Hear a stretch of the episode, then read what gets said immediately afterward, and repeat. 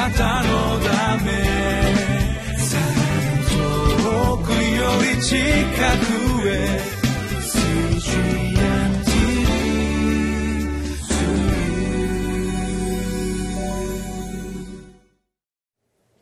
皆さんこんにちは。リビングライフの時間です。今日は8日。聖書の箇所は使徒の働き3章11節から26節。タイトルは悔い改めから始まる回復。この箇所から主の恵みの御言葉を汲み取ります。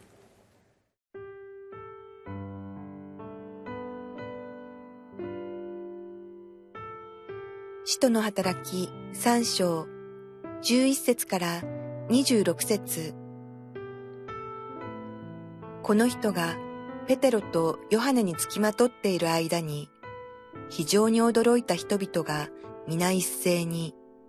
ソロモンの牢という回廊にいる彼らのところにやってきた。ペテロはこれを見て人々に向かってこう言った。イスラエル人たち、なぜこのことに驚いているのですか？なぜ私たちが自分の力とか信仰深さとかによって彼を歩かせたかのように私たちを見つめるのですか？アブラハム、イサク、ヤコブの神、すなわち私たちの父祖たちの神は、そのしもべイエスに栄光をお与えになりました。あなた方はこの方を引き渡し、ピラトが釈放すると決めたのに、その面前でこの方を拒みました。その上、この清い、正しい方を拒んで、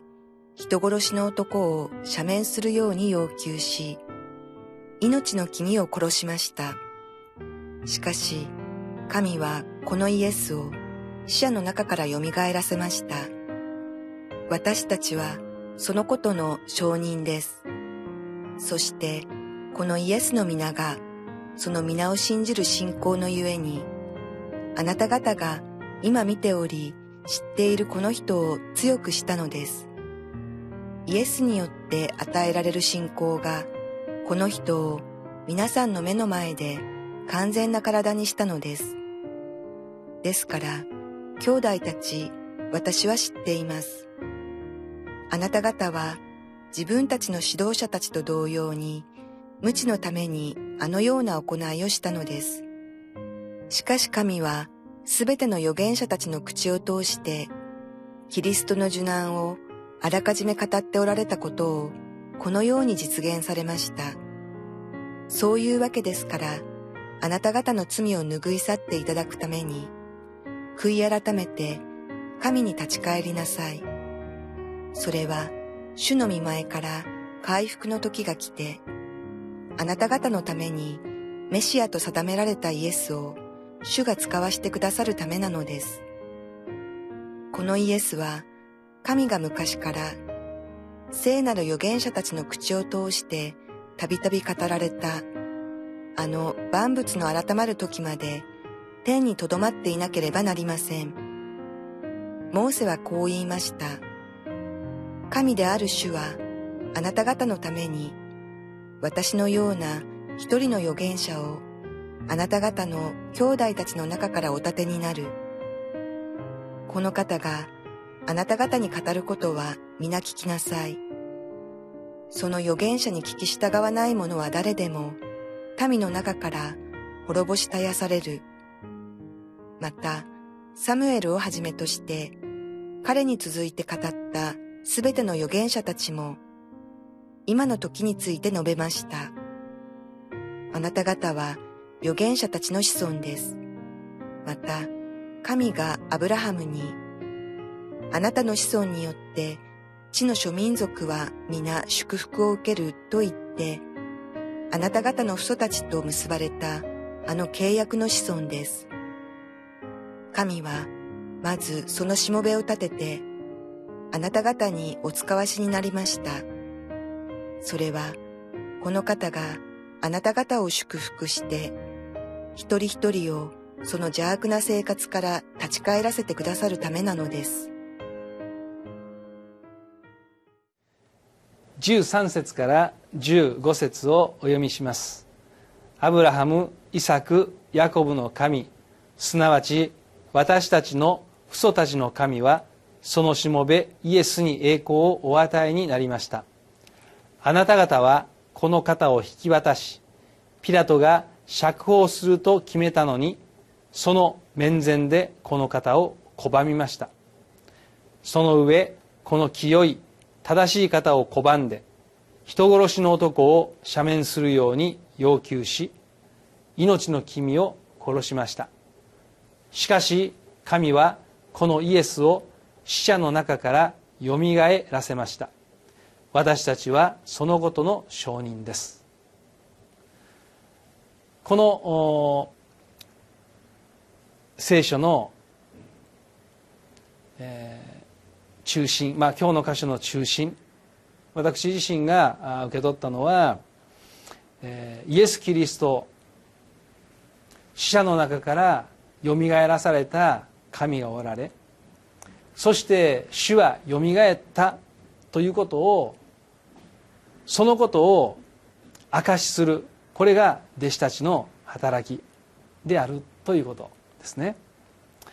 えー、初代教会の弟子たちはイエスの復活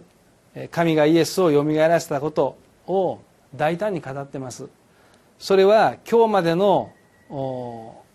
リビングライフの箇所を見てもどこを見てもこのイエスの十字架の死と葬りそして復活について彼らは大胆に語っています。5月の14日イスラエルの建国ちょうど70年を迎えアメリカは在イスラエル大使館をテルアビブからエルサレムに移しました。トランプ大統領がエルサレムがイスラエルの首都であることは明白な現実だというふうに語っていました、まあ、このことで、えー、また多くの方々があ亡くなって、えー、本当に辛い思いもあって、えーまあ、アメリカが大使館を移したということその事実はですね本当に、まあ、そうあってほしいなとは願いながらもしかしそこでまた命が失われていっているという現実を見るときに本当にイスラエルのために取りなさないといけないなということを思わされるのですけれども、えー、このイスラエルが今現存しているという事実はですね実はこのイエス・キリストが死者の中から復活されたということをまた別の形で力強く証しをしているというふうに私自身は捉えております。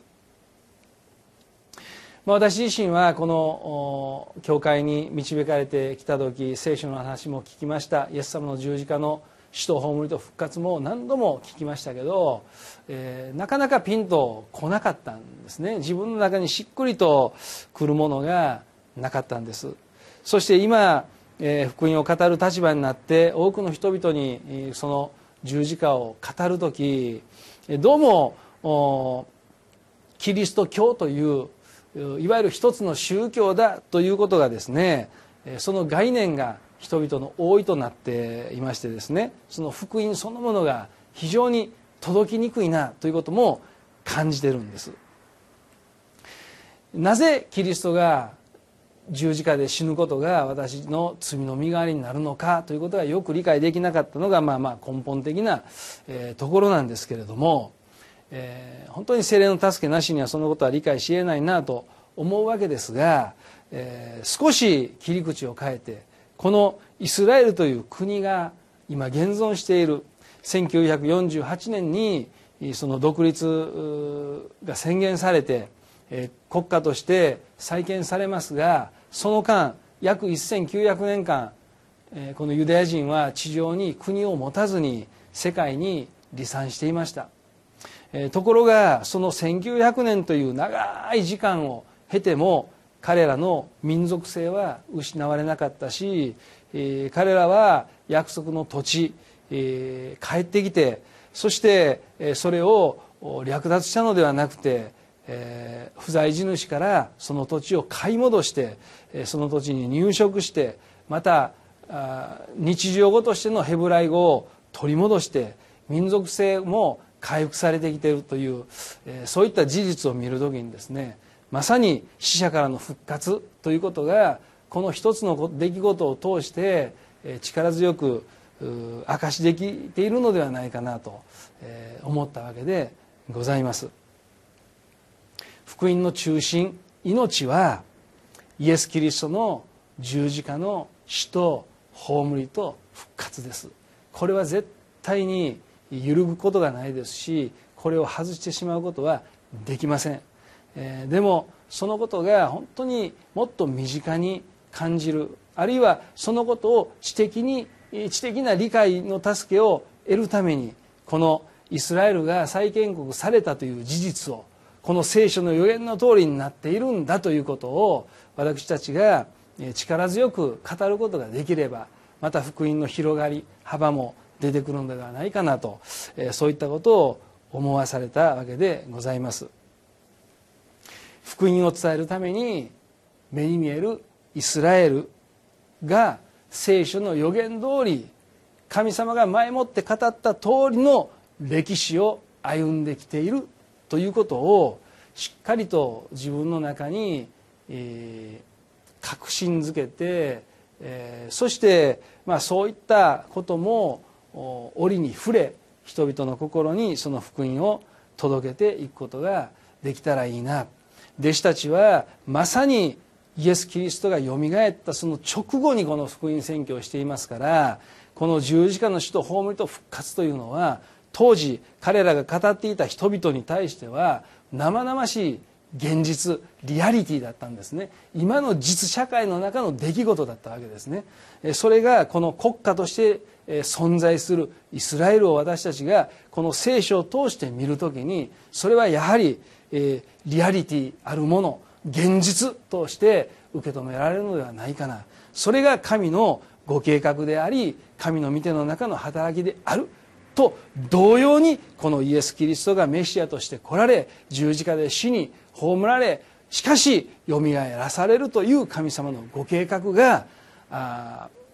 私たちにえー力を持って臨んでくる本当に人々の救いのためにこのことがなされたんだということを聖書からしっかりと語ることができるのではないか、えーそういったことを本当に強く思わされてですねますますえーいろんな方法を通してえー知恵を用いてこの十字架の福音を語っていきたい。そのように決意を新たにしました。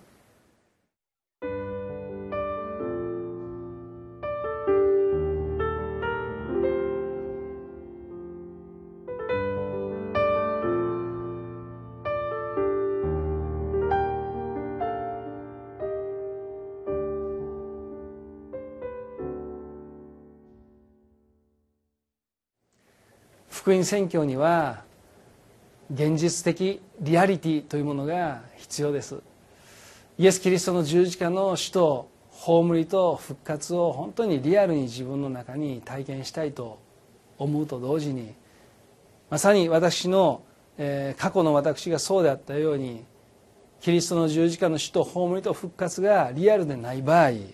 伝道のアプローチとして癒されるよ祝福されるよという二次的なものに傾いていく傾向にあります。皆さんどうでしょうか？死者の中からよみがえられたイエス・キリストを大胆に語れるでしょうか？お祈りします。恵み深い天皇お父様あなたの皆をあがめます。主のご計画のうちにイエス・キリストをメシアとしてこの世に使わすことを御心のうちに定められ今から2000約2000年前にそのことを現実のものとし十字架で全人類の罪をあがない完成してくださったことを覚えて感謝します。主よあなたが成し遂げてくださったこの十字架の御業のあがないをもっともっと肌身に感じて現実的にリアリティを持って信じその命に生きることができるように助けてください。この地上に存在しているイスラエルという国がユダヤ民族が神の選ばれた民であり神のご計画通りの予言された通りのその歩みをしてきているという現実を見るときにイエス・キリストの十字架がさらにリアリティを持って私たちに迫ってくると信じます。私の中にもまた全てのクリスチャンの中に主の十字架がいよいよ明確に掘り刻まれ日々その新しい命に預かり続けて歩んでいくことができ大胆に主の復活を述べ伝えることができるように。またお一人お一人を主の復活の証人としてお持ちくださるように心からお願いします。イエス・キリストの皆によってお祈りします。アーメン。あなたのため遠くより近く